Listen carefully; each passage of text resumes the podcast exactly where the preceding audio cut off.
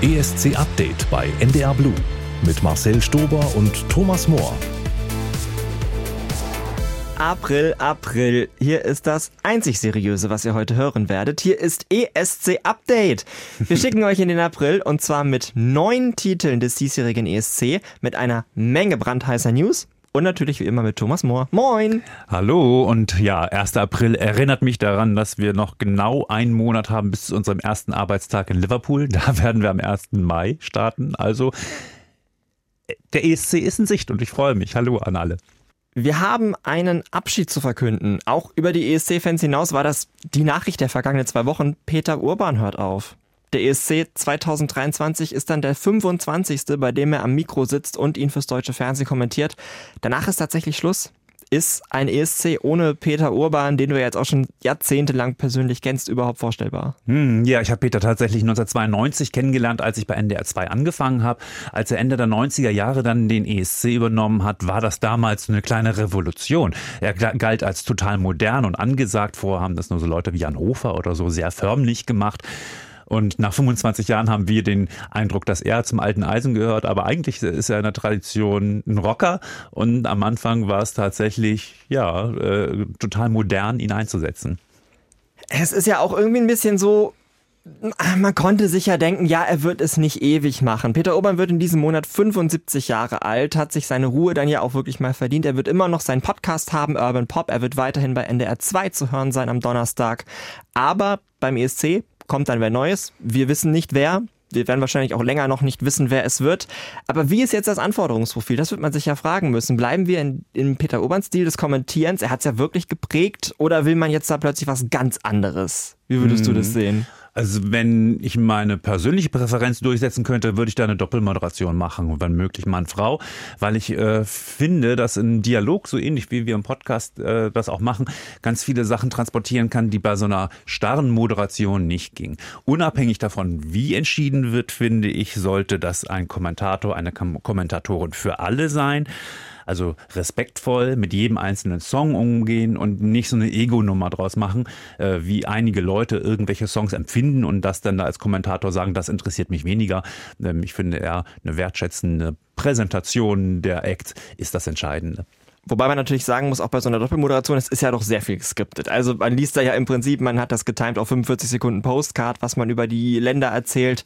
Aber na klar, wenn es dann irgendwie an die Wertungen geht oder so, dann beginnt ja eigentlich der Moment, wo man so ein bisschen freier ja, sprechen kann. Oder wenn man sich freuen kann. Also da, ich, mhm. ich habe den ESC 2010 damals mit Tim Frühling äh, im Radio übertragen und als dann klar war, dass Lena gewinnt, konnten wir uns natürlich unbändig freuen.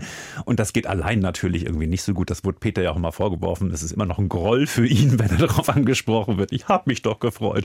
Aber na klar, wie soll man sich allein ein Mikro freuen? Das geht nicht so gut. Am 13. Mai kommentiert Peter Urban seinen letzten ESC um 21 Uhr im ersten und davor und auch danach läuft was ganz Neues. Um 20.15 Uhr gibt es ein gemeinsames Warm-up in Deutschland, Österreich und der Schweiz. Eine irgendwie total schöne und eurovisionäre Idee. Mm. Eine Show aus Liverpool, die in allen drei Ländern läuft, mit der Aftershow-Party nach dem ESC das gleiche. Ich finde es ehrlicherweise richtig gut. Nur man fragt sich ja, was soll dann da passieren? Mm. Hast du eine Vision für das, was da kommt?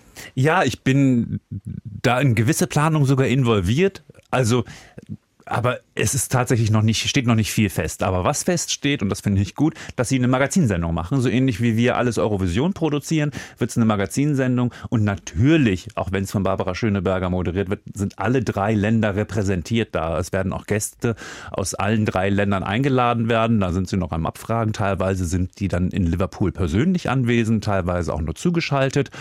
Und dann gibt es auch Reportagen. Und wir liefern auch mit unserem Team Bildmaterial für diese Redaktion. Also ich finde das Konzept ehrlich gesagt richtig gut. Und vielleicht ist es sogar so ein kleines Powerhouse, was man vor der Sendung hat, dass ähm, die anderen Länder auch ein bisschen mehr für Deutschland stimmen im Televoting. Das große Dilemma bei der Planung ist, dass Österreich und Schweiz natürlich nicht wissen, ob die am Samstagabend wirklich mitfeiern können, ob sie sich qualifizieren. Es gibt ein neues Warm-up für den ESC. Ist natürlich gleichzeitig bitter für viele, die immer noch auf und zurückkehren vom Public Viewing auf der Hamburger Reeperbahn gehofft haben, auf dem Spielbudenplatz. Das gibt's ja schon seit 2020 nicht mehr.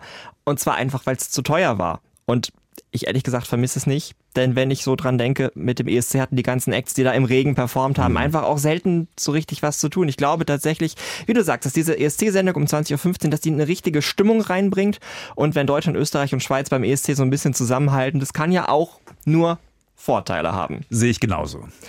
Wir wollen heute über neun Songs sprechen, die beim ESC 2023 antreten, unter anderem über den der Schweiz, aber auch über die Titel aus Armenien, Island, San Marino, Aserbaidschan, Israel, Moldau, Portugal und Griechenland. Und dafür haben wir nicht einen ehemaligen ESC-Teilnehmer eingeladen, das kann ja jeder. Wir haben zwei ehemalige ESC-Teilnehmer eingeladen. Einmal Caesar Sampson, der 2018 für Österreich einen sensationellen dritten Platz geholt hat, mit dem, glaube ich, niemand außer er selber gerechnet hätte. Das war Wahnsinn. Und einmal Jendrik, unseren deutschen Act aus dem vorletzten Jahr, der vor allem jetzt als Theaterschauspieler Karriere macht. Ich bin extrem gespannt auf die zwei.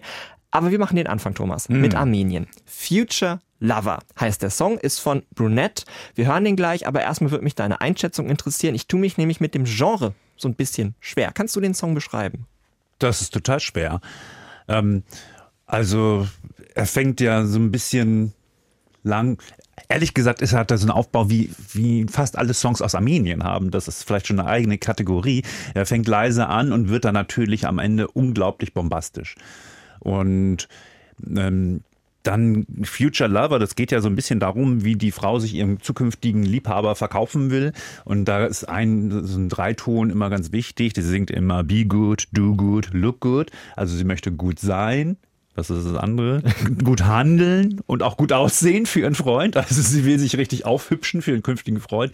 Ich weiß nicht, ob das so den äh, feministischen Vorstellungen von Frauen von heute so entspricht, sage ich mal. Ähm, am Anfang ist das so eine coole ja, Coffeeshop-Nummer und am Ende ist es halt so ein armenischer Bombast. Also eine Kategorisierung mhm. fällt mir da wahnsinnig schwer. Bombast-Ballade fände ich ganz nett, aber es ist halt auch keine Ballade. Zwischendurch kommt ja plötzlich noch ein Rap her und man fragt sich, was ist jetzt los?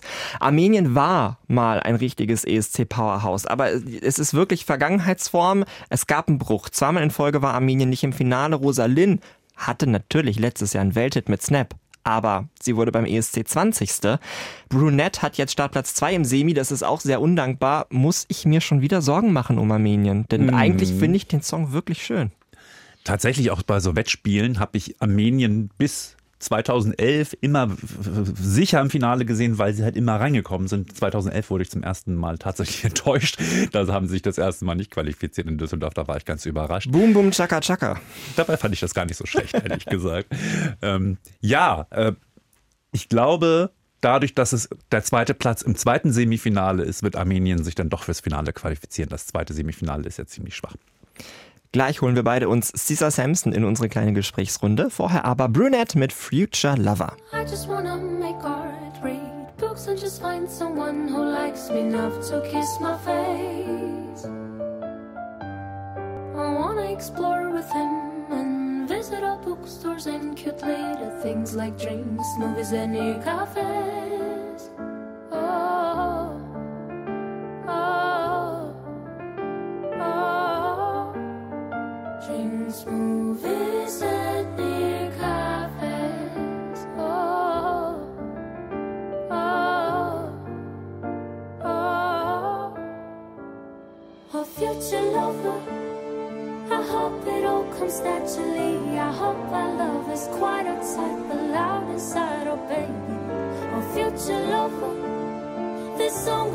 for you. This song I wrote for you, my future lover. I decide to be good, do good, look good. I decide to be good, do good, look good. I decide to be good, do good, look good. I decide to be good, do good, look good. It's like thinking, but I got some other better plans. I wanna scream and shout. My heart caught in chains, cold heart, cold hands, fire in my veins, in my veins change. I'm a volcano that is going to explode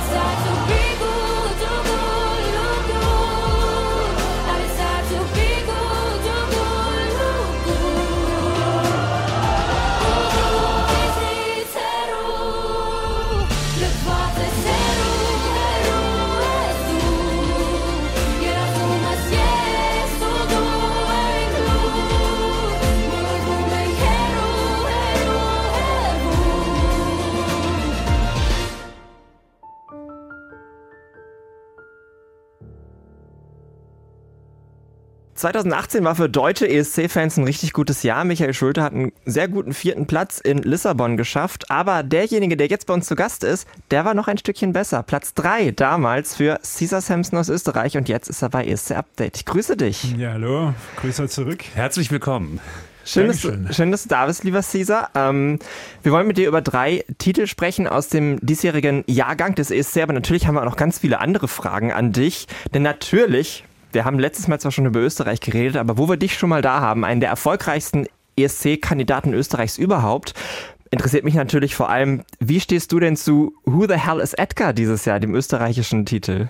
Ja, ich stehe dem Titel sehr positiv gegenüber, weil ich die Urheber kenne dieses Titels und äh, auch 50 Prozent der, der Formation äh, der Sängerinnen. Das heißt, ich will auf jeden Fall, dass äh, Who the Hell is Edgar äh, super abschneidet beim Song Contest. Ähm, was sage ich über den, über den Song selber? Ich finde das extrem cool, das Thema, was sie aufgegriffen haben. Also vor allem, wie sie es auch aufgegriffen haben, weil es immer schwierig ähm, die Balance zu halten zwischen der Message und einfach einen, einen coolen Song zu machen. Also die Message sollte irgendwie den Song nicht dominieren, sondern die sollte einfach mitschwimmen.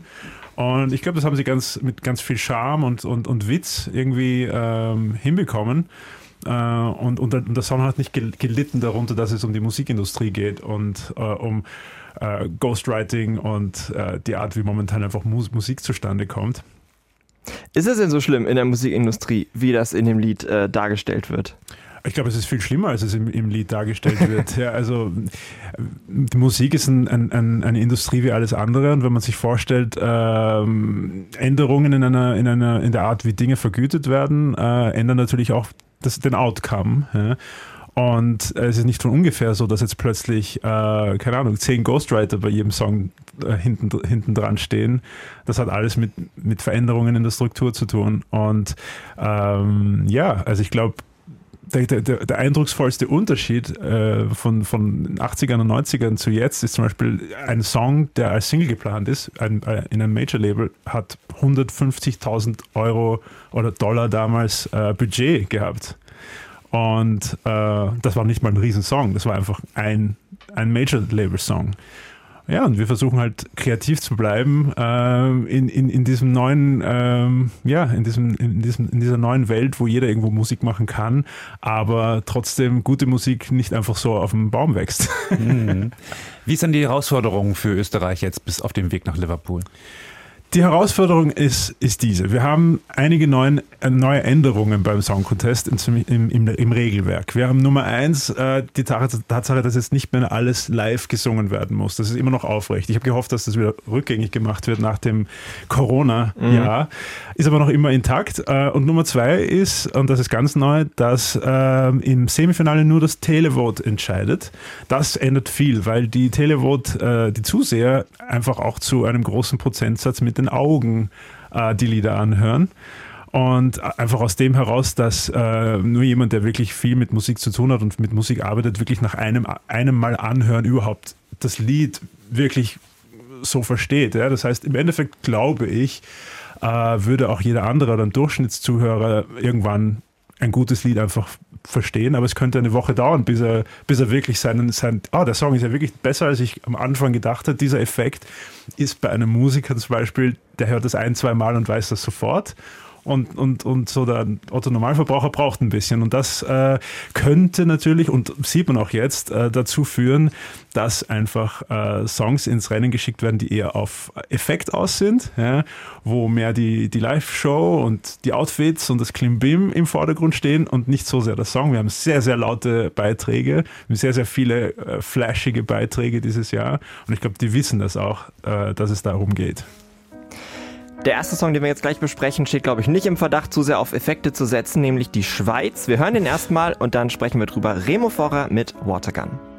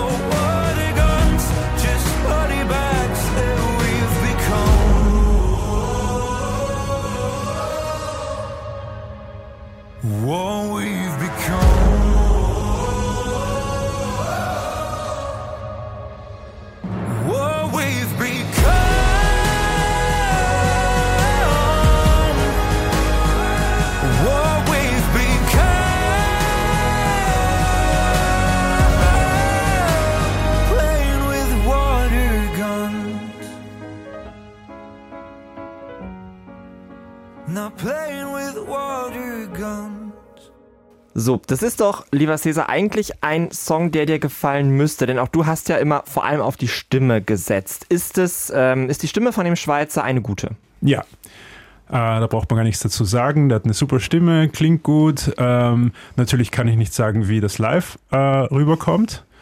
Ähm, ich habe nur eine Aufnahme gehört, die Aufnahme, die einfach ähm, das fertige Produkt ähm, habe ich gehört. Live kann natürlich auch alles anders sein, könnte aber auch besser sein. Äh, Es gibt genügend Sänger, die live noch besser sind als äh, auf der Aufnahme. Ich zum Beispiel finde, bin meistens besser live als auf der Aufnahme. Von daher äh, schwer zu sagen. Aber das ist auf jeden Fall eine Box, die schon getickt ist. Gute Stimme. Das sollte beim Song Contest immer ganz, ganz vorne sein. Äh, ja, Es gibt aber noch mehrere Boxen. Äh, genau, da gucke ich.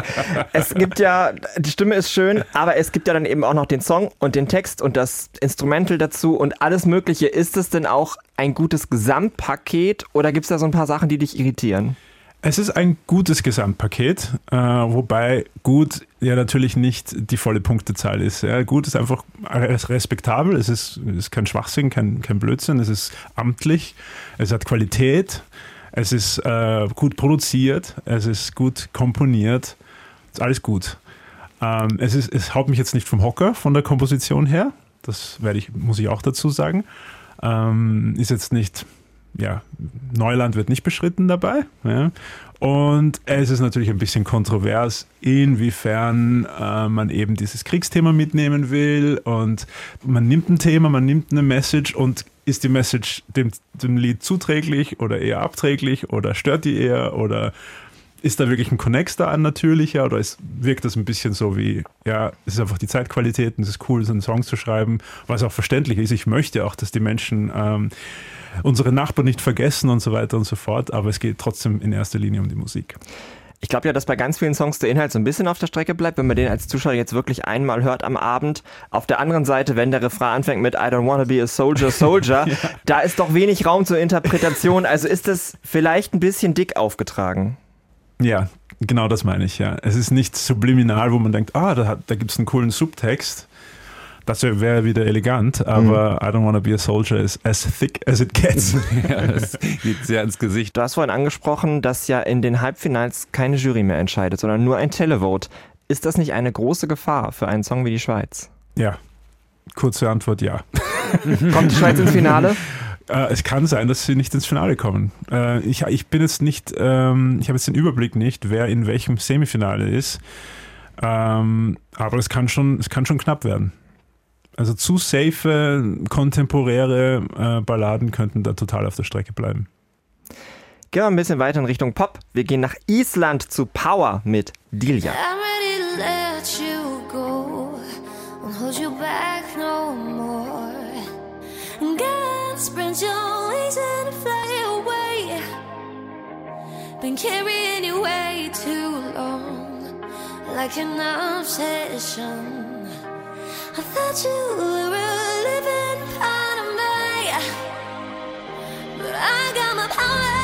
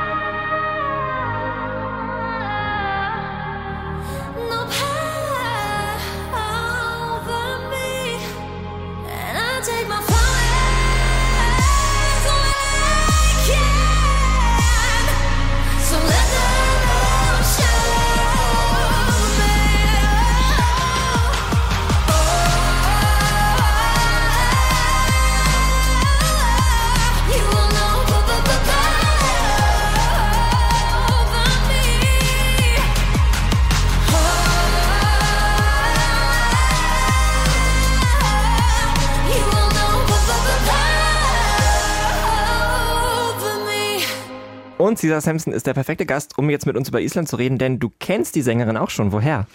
Äh, ja, die kenne ich. Und zwar war ich vor ein paar Jahren in Island, ähm, habe Konzerte, äh, habe da zwei Konzerte gehabt in Kooperation äh, mit einem Veranstalter dort. Und das war so ein Joint Venture. Ich habe nur einen Teil davon gemacht. Es war Teil eines größeren Programms. Und äh, in diesem Programm war auch ein Kinderchor und ein Jugendchor. Und in diesem Jugendchor war Dilja eben drinnen. Ja, was für ein Ähm, Zufall, ne? Ja. Oder die Insel ist halt so klein, da kennt man dann irgendwann dann doch jede und jeden. Jeder, der singen kann, war an dem Tag dort. Und vielleicht kenne ich Ari die Olafsson nächsten war nicht zehn da. Teilnehmer. Der kann ja auch nicht singen. Ari, Ari habe ich aber in, in, auch getroffen. Ach, schön. Ja, natürlich. Ach, ja. shit, wir mögen ihn ja. Ich auch, ja. Er ist ein super Typ. Ich weiß nicht, ob er jetzt überhaupt noch in Island wohnt. Ich glaube, der, der kriegt ein Kind jetzt oder hat schon ein Kind. Unglaublich. Das ist ein Früh, Frühblüher. ja, auf jeden Fall kenne ich die daher und deshalb äh, freue ich mich sehr, dass sie ihren, ihren Traum verwirklicht hat. Ich finde aber auch, performance-technisch hat sie das schon ganz gut gemacht. Sie war da auf der Bühne wirklich, sie hat den Song an sich gezogen. Sie lag da, sie hat wirklich äh, Emotionen reingebracht. Bisschen wichtig- übermotiviert Ja, vielleicht. aber äh, ist es nicht aber das vielleicht, was diesen Song dann doch ein bisschen erhöhen kann? Also der Faktor sie oder ist dir das zu viel? Wenn die Person das will, das merkt man schon, ne? Also auf der Bühne. Aber Ja, also- man darf nicht zu viel wollen. Also dann geht es vielleicht auch schief. Ich, also wenn sie mich fragen würde, ich bin jetzt nicht derjenige, der äh, unsolicited advice gibt, also immer nur, wenn ich gefragt werde. Ich würde halt sagen, hey, 10%, 10 runter und dann bist du im Sweet Spot. Ähm, aber das habe ich auch nicht gewusst. Wie ich äh, 17, 18, 19 war, meine ersten äh, Tourneen gemacht habe, habe ich auch immer alles gegeben, immer alles. und habe nicht verstanden, ja, ein bisschen Mäßigung, ja, lass die Leute ein bisschen ähm, kommen, lass sie ein bisschen äh, sich akklimatisieren und dich als Sänger und deine ganze Range auch kennenlernen. Sie beginnt halt wirklich auf 100 Prozent und endet auf 130 Prozent. Ja. Aber ich, ich, ich habe eben immer wieder verfolgt, was sie so macht, äh, weil ich sie eben damals gesehen habe und sie eben der, so der Schützling war von dem Veranstalter, von diesem musikalischen Leiter dort. Und ich habe gesehen, die ist einfach so, die gibt immer alles. Ja. Wie viel Prozent kriegt unser nächster Song? San Marino, Pick Jacks mit Like an Animal.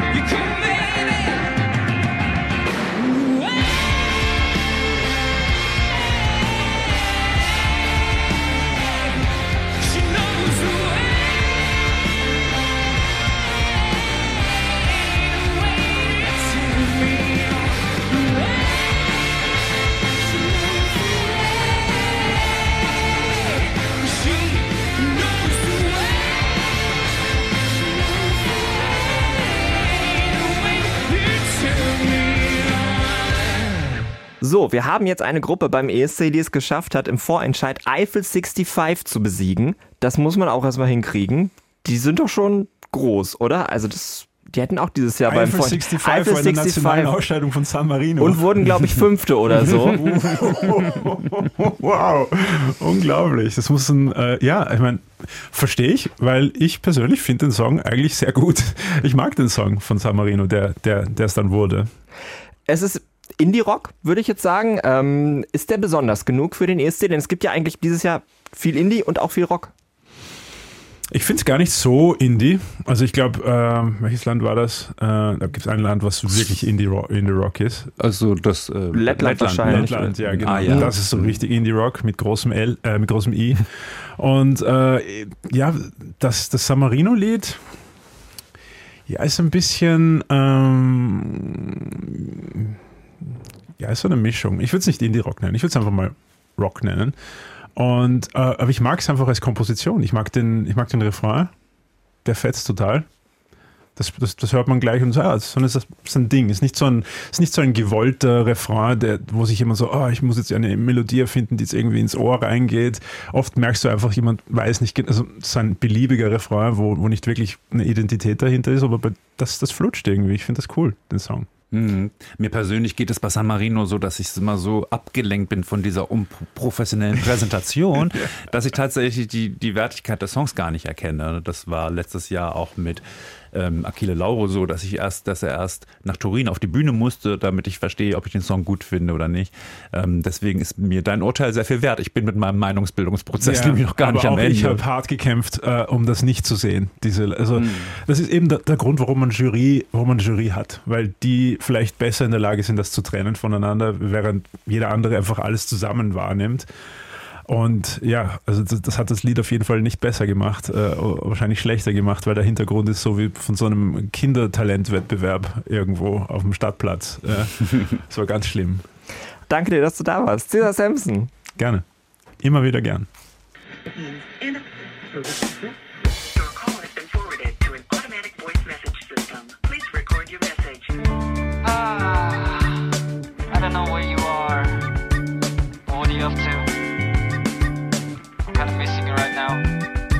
You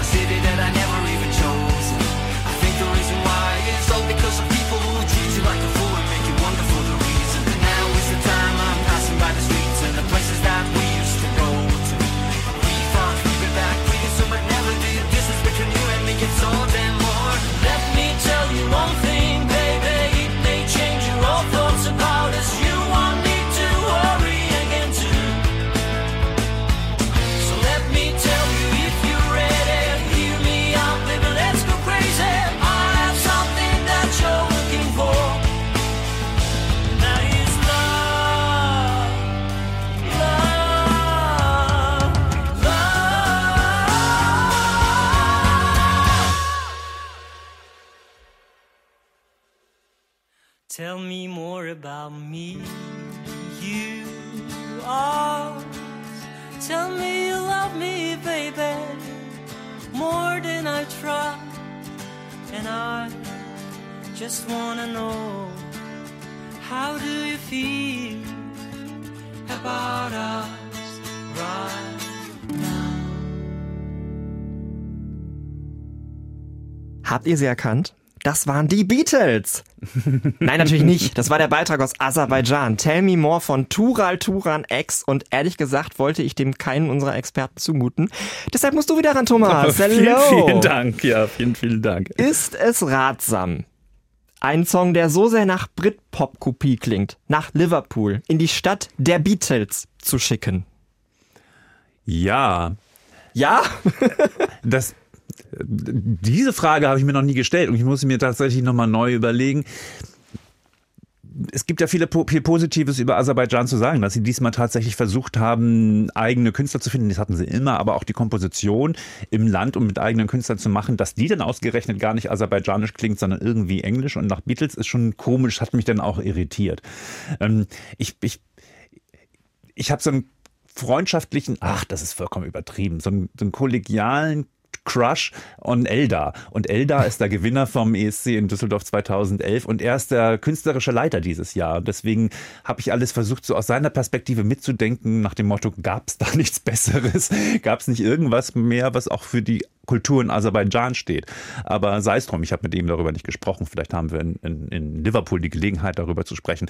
Ähm, ich bin so ein bisschen auch gelangweilt von dem Song und diese, dieser Rap da drin und so und die Typen, Straßenmusiker. Ist ja häufig das Problem, dass Straßenmusiker auch nicht ohne Grund Straßenmusiker sind, weil ihnen tatsächlich das Charisma für eine große Karriere fehlt. Das sehe ich bei den beiden auch so ein bisschen. Äh, Und jetzt mache ich die negative Kiste aber auch mal wieder zu, zu Aserbaidschan.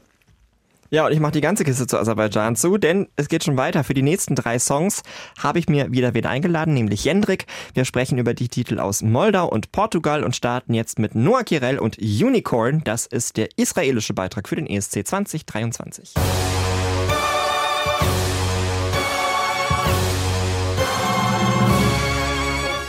Hey, you don't like the way I'm talking, hey. So you stand there, keep on calling me names. No, I'm not your enemy, so if you're gonna do it, don't do it. Hey, do you wanna check my DNA? All the stories time to go away. And believe in fairy tales, oh. If you're gonna do it, I'm gonna stand in like a unicorn.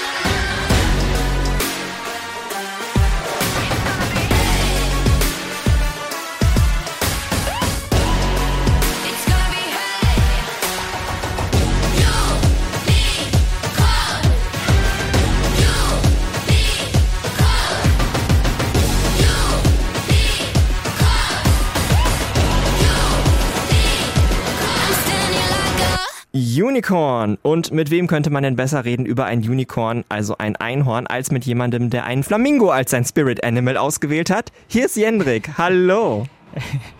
Hallo, hallo. Warte kurz. Jetzt hörst du gerade das Flugzeug, kann das sein? Ich mach, mal, ich mach mal das Fenster hier zu. Dann hört man das Flugzeug nicht, falls du es hörst. Ja, sehr gerne. Wo erwischen wir dich gerade? Wo bist du? Wo fliegen die Flieger so tief? Über meiner Wohnung fliegen die so tief. Bist du denn wieder in Hamburg oder bist du wieder unterwegs? Ich bin jetzt gerade noch für drei, nee, nur noch für zwei Tage in Hamburg und dann geht's wieder nach Zürich, nach in die Schweiz zurück. Theater spielen oder was machst du? Genau, das gleiche Stück wie letztes Jahr. Freue ich mich sehr. Wird ganz geil, glaube ich. Ja, ich konnte es ja mittlerweile auch sehen. Äh, kann ich tatsächlich nur empfehlen. Auch wenn es leider jetzt, glaube ich, erstmal nur in Zürich ist, aber äh, Komödie mit Banküberfall. Ich war mal drin. Genau. War sehr, sehr witzig. Ähm, Jendrik, toll, dass du wieder da bist. Du warst ja auch vergangenes Jahr schon hier im Podcast, hast ein bisschen Lieder bewertet. Wie sieht's denn dieses Jahr aus? Hast du überhaupt schon mal so die Zeit gehabt, dich mal so umzuhören, was die Länder so machen? Ich habe tatsächlich jetzt noch nicht bewusst mich irgendwie Sachen angehört, aber durch TikTok und so hat man ja schon das eine oder, an, das eine oder das andere gehört. Äh, da ist Österreich mir in, in so sehr aufgefallen. Das, das fand ich ziemlich geil, auch mit der Message, so, weil Songwriter häufig ein bisschen untergehen neben den Künstlern und häufig gar nicht so krass irgendwie äh, also gar nicht so viel Aufmerksamkeit bekommen, die sie eigentlich verdient. Und darum geht es ja in dem Song bei Austria. Und das haben sie ziemlich gut verpackt. Aber über Österreich wollen wir jetzt nicht reden, sondern über Israel. Ganz genau. Israel war das erste Land, das seine Kandidatin preisgegeben hat. Noah Kirel, ein echter Star im Land. Und sie wurde einfach mal verkündet, ohne dass man je mit ihr darüber gesprochen hätte. Das war schon ein bisschen riskant, der Move. Aber er hat geklappt. Äh, würdest du sagen, es hat sich gelohnt? Ist das ein guter ESC-Song? Ich finde ihn saugeil. Ich habe ihn vorher mir nochmal angehört und äh, ich bin ja auch einer, der immer sehr von Visuals beeinflusst wird und ich finde das Musikvideo ziemlich gelungen und äh, den Beat und wenn sie dann da sagt, you wanna see me dance und was man da schon im Video sieht, was sie da für Tanz, Tanzeinlagen auspacken kann, das ist schon ziemlich sexy. Ich kann mir vorstellen, dass das auf der Bühne ziemlich gut funktionieren wird. Es gibt aber auch Leute, die sagen, ja, irgendwie sind das ja auch so fünf Songs in einem verpackt. Äh, findest du Sind das nachvollziehbar? Nicht nur ich. aber, aber kann es ist das nicht? nachvollziehbar, aber ich weiß nicht, bist du, kennst du dich mit K-Pop so ein bisschen aus oder mit ähm, Findest du, das hat K-Pop-Anleihen? es hat zu 100% K-Pop-Anleihen und es ist saugeil. Ich liebe es. Wenn man, wenn man sich so ein bisschen mit K-Pop auskennt, ich habe jetzt auch bei Song, also als Songwriter so ein bisschen auch schon mal in die Richtung geschrieben und ähm, das ist voll der Vibe. Also gerade dieses fünf Songs in einen Song packen und dann trotzdem das hinkriegen, dass die irgendwie ein, äh, zusammenpassen und dann das, das, die Songs leben von der Performance. Und das ist bei Unicorn, glaube ich, genauso. Das wird eine, ich glaube, wenn sie es hinkriegt, kann das eine richtig geile Performance werden und ziemlich weit oben landen. Was macht denn einen Song so K-Poppig? Wa- wa- Was ist da der Unterschied zu einem, zu einem, ich sag mal, westlichen Popsong? Ich glaube gerade dieses, äh, dieses Vielfache, also diese, diese fünf, fünf verschiedenen Vibes, oder wie hast du gesagt, fünf verschiedene Songs. Fünf Songs in einem einem, Song ja, drin. irgendwie so. Gerade das, dass man quasi immer wieder überrascht wird und äh, immer was Neues. Weißt du, es ist, es ist Mhm. kein Song, den man jetzt im Hintergrund abspielt, so wie jetzt äh, äh, Jack Johnson oder so, sondern es ist eher ein Song, der für die Performance lebt. Und das ist, ich finde, das macht auch K-Pop aus, dass die Songs dafür da sind, dass man dann dabei geilen Tänzern zusieht, wie sie geil tanzen. Oh, Songs, die äh, gut performt werden müssen, wo ich dich an der Leitung habe. Natürlich muss ich dich einmal zu Deutschland fragen. Zu deinen mittelbaren Nachfolgern Lord of the Lost. Was sagst du zu denen? Ey, ich freue mich. Ich freue mich sehr für sie und ich bin so gespannt. Ich kann mir vorstellen, dass es ganz geil wird. Also, ja, ich drücke die Daumen. Ich glaube, das wird eine richtig witzige Nummer. Also, nicht so witzig wie ein Mittelfinger, aber Aber halbwegs witzig. 80% so witzig. 80% Mittelfingerqualität hat Lord of the Lost. Nein, das es ist wird, sehr gut. Das wird, das wird, ich glaube, das kann, das wird ziemlich gut abschließen. Meiner Meinung nach. Also mal sehen. Man weiß es ja nie, man kann es ja nie einschätzen, beziehungsweise viele sagen ja immer, sie können es einschätzen und im Nachhinein merken sie dann, upsi dupsi. Aber ich hab, denke irgendwie, dass die ganz geil abschließen können. Gehen wir mal ein Land weiter, nach Moldau. Da tritt mal wieder Moldau. Pascha Parfeni an. Der war mit dem Song Lauter schon 2012 in Baku dabei, wurde Elfter. Dieses Jahr heißt sein Titel Soarele și Luna. Das heißt Ja. Sonne und Mond. Und Ja, der ist ja so ein bisschen so eine, so eine ESC-Ikone schon, ne? In Ja. Moldau. Und klingt nicht sein Song auch irgendwie genauso, wie man sich ESC und Moldau vorstellt? Ich finde schon.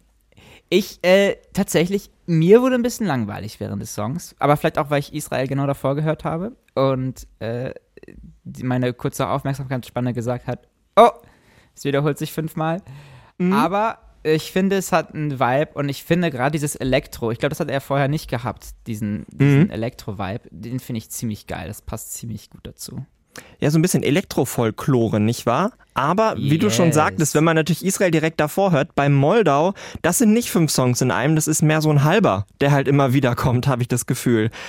Kommt das an? Ja, ja, das kommt darauf an, wo es in, dann in der dann im Finale oder im Halbfinale platziert ist, glaube ich. Also welcher Song davor ist und welcher danach. Wie gesagt, wenn man davor sowas wie Israel sieht und dann die die hier die, wie heißt die, die Noah, ähm, Noah Gerell, tanzen ja. sieht mit, mit krassen Moves, kann ich mir vorstellen, dass so ein Song äh, wie, wie der von Moldau ein bisschen untergehen wird. Wir hören rein. Pasha Parfini, Soarele Shiluna. Codul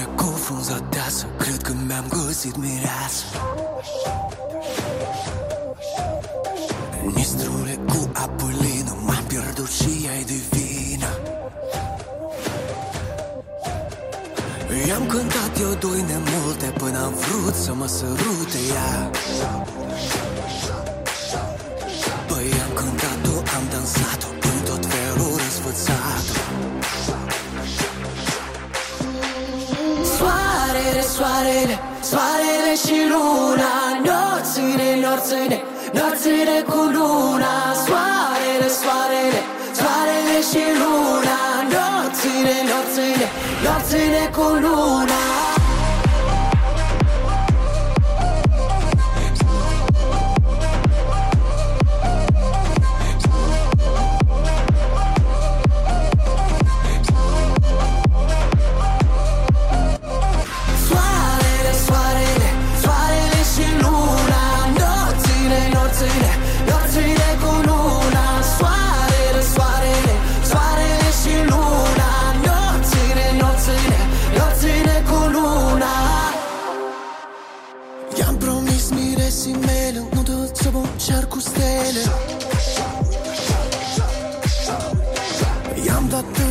până șaptea seară O linie cu piatră rară.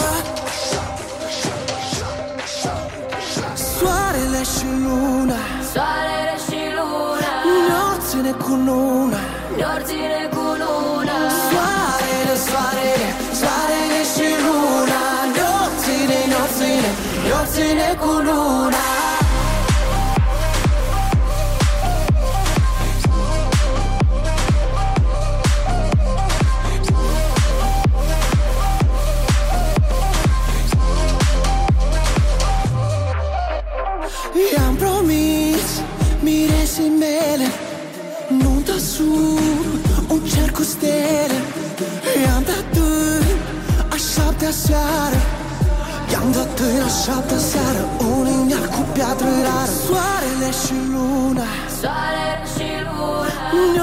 cu luna.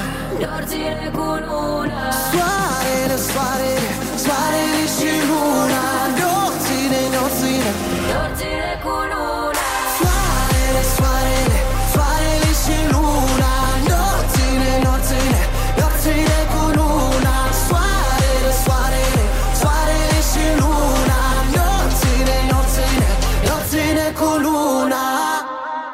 Ihr seid immer noch bei ESC Update. Zu Gast ist Jendrik, Deutschlands ESC-Kandidat des Jahres 2021. Und du warst ja echt Kandidat in einem wahnsinnig starken Jahr. Ich glaube, 2021 war so ziemlich der Zenit. Was da so an Songs, an Performances geboten wurde, ist, glaube ich, erstmal unerreichbar. Hast du eigentlich noch selber so ein paar Ohrwürmer aus dem Jahr oder hast du noch so Begegnungen, an die du immer wieder gerne denkst? Ich habe noch Kontakt zu ein paar. Also es ist, äh, ein paar Freundschaften sind dadurch entstanden. Und äh, so gesehen, ja, ein paar Ohrwürmer sind auch noch geblieben. Ich bin ja ein riesiger Fan immer noch von Island. äh, also ten, ten Years. Ja, genau, Davi damals, ja. Das äh, ist einer der Ohrwürmer, die, glaube ich, für immer bleiben werden von dem Jahr. Wir haben einen Song noch vor uns. Das ist Portugal. Mhm. Der Titel heißt Mhm. Ai Curaçao. Und oh, schön dir extra Curaçao. wie man das. Sag noch, sag's noch einmal. Curaçao. Ah, Ja, wenn man, wenn man so ein bisschen die, wenn man so ein bisschen die. Stimmlage verändert, dann glauben die Leute immer, man wüsste, was man tut. Curaçao.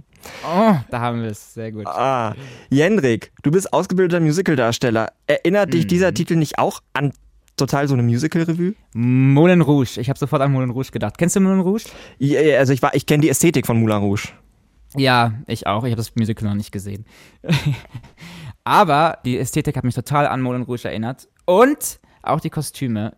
Ich, ich mag die Choreo. Ich finde das. Ich habe jetzt die Live-Performance gesehen vom National Final in, in, in Portugal. Und ich fand, die Choreo gibt den Song nochmal 50% mehr Energie. Bisschen Stil der 50er, bisschen 60er, bisschen Cabaret. Ich find's auch cool. Ich mag das, wenn Portugal auf diese Art und Weise retro ist. Hat denn das Mhm. ESC-Publikum da ein Herz, ein Curaçao für? Was denkst du? Das weiß ich nicht. Das muss dann das ESC-Publikum entscheiden. Mir ist Also ist es zu dass speziell? Portugal das jedes Jahr macht, oder? Die haben immer so ein bisschen Retro. Also ich weiß nicht, ob es, ich weiß noch, dass im, in meinem Jahr die, die auch eher so einen Retro-Song hatten. Ich kann mich jetzt nicht mehr ans letzte Jahr erinnern. Aber irgendwie scheinen sie immer so ein bisschen etwas Retroiges, äh, so ein bisschen aus, der, aus, der, aus den Gleisen rausfallen. Und irgendwie finde ich das cool, dass sie das so ein bisschen durchziehen. Und bei dem Song ähm, habe ich das Gefühl, dass sie sogar noch ein bisschen mehr auf diese Retro-Schiene gehen. Und gerade die Leute, die sowas mögen, Musical und so, also ich, werden diesen Song mögen. Ich danke dir, Jendrik. Cool, dass du da warst. Ich hoffe, bis bald. Und wir hören. Bald, ja, definitiv. Und wir hören aus Portugal Mimikat mit Thou. Tschüss, tschüss. Ai, coração que não me deixas em paz. Não me dás sossego, não me deixas capaz. Tenho a cabeça e a garganta num nó que não se desfaz e nem assim tu tens dó. Sinto-me tonta cada dia pior. Já não sei de coisas que sabia de cor. As pulsações subiram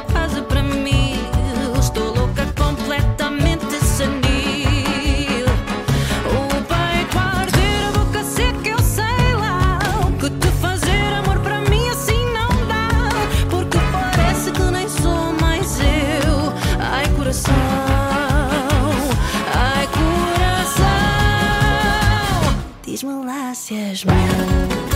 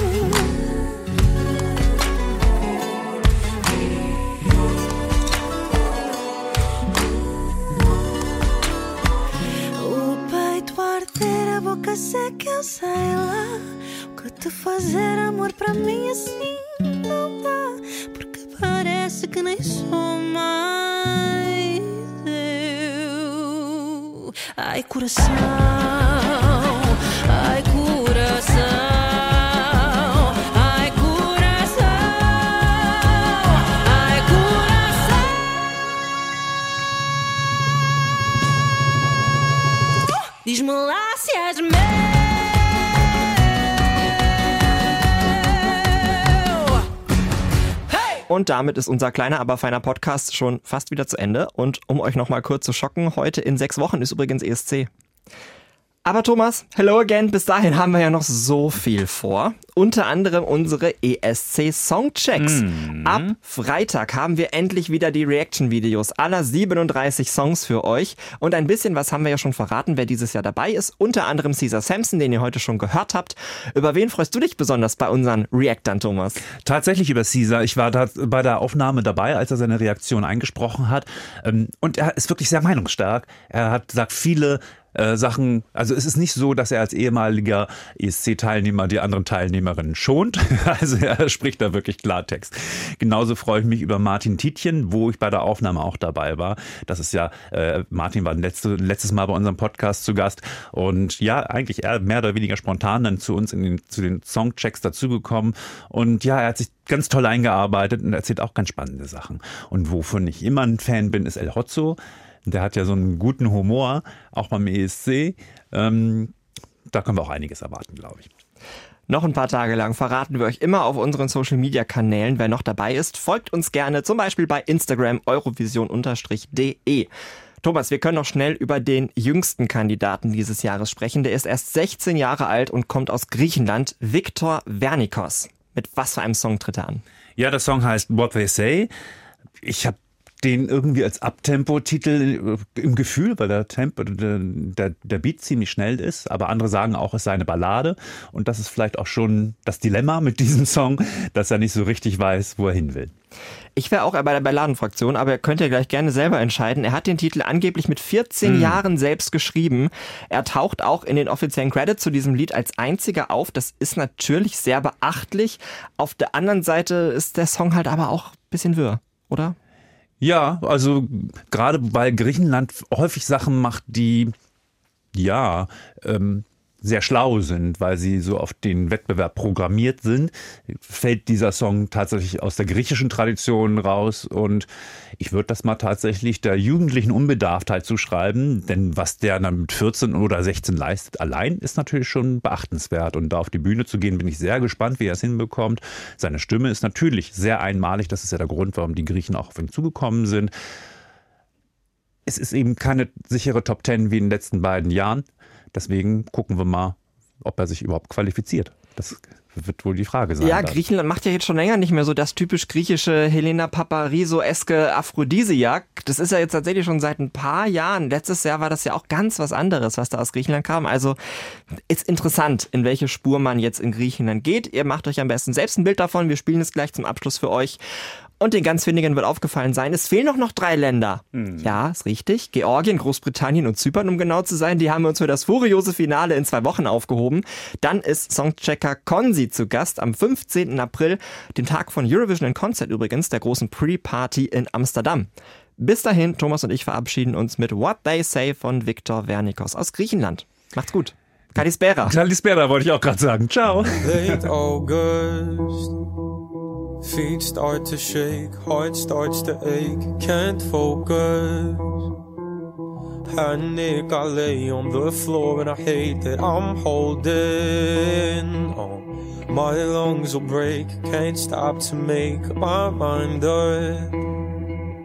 Time starts to rain, clouds not afraid of the pain they're giving. Anxious the way I'm breathing, can't say that I am longing for it.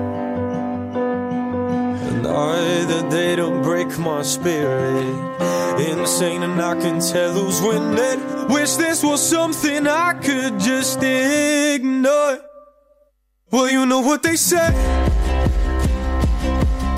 Lost souls make sure no one loses their ones can't stand seeing others in pain. Oh, I am both. Now I got too much on my plate. And I save all the others, cause for me it's too nostalgic mind. I miss the days when my heart wouldn't ache and I'm drowning. Time quicksand, the life we don't live to die. Now I'm trying to fight all of the lights that leave me so blind as a writer. But I'm not an actor, no. I don't live my own life and I hate my feelings. I'm overwhelmed and heated. Can't say that I am longing for another day to break my spirit. Insane and I can tell who's winning. Wish this was something I could just ignore.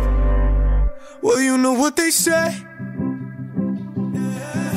Lost souls make sure no one loses their way. Hurt ones can't stand seeing others in pain. Oh, I am both. Now I got too much on my plate.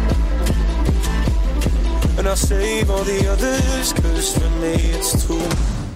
Oh, yeah! Well, you know what they say.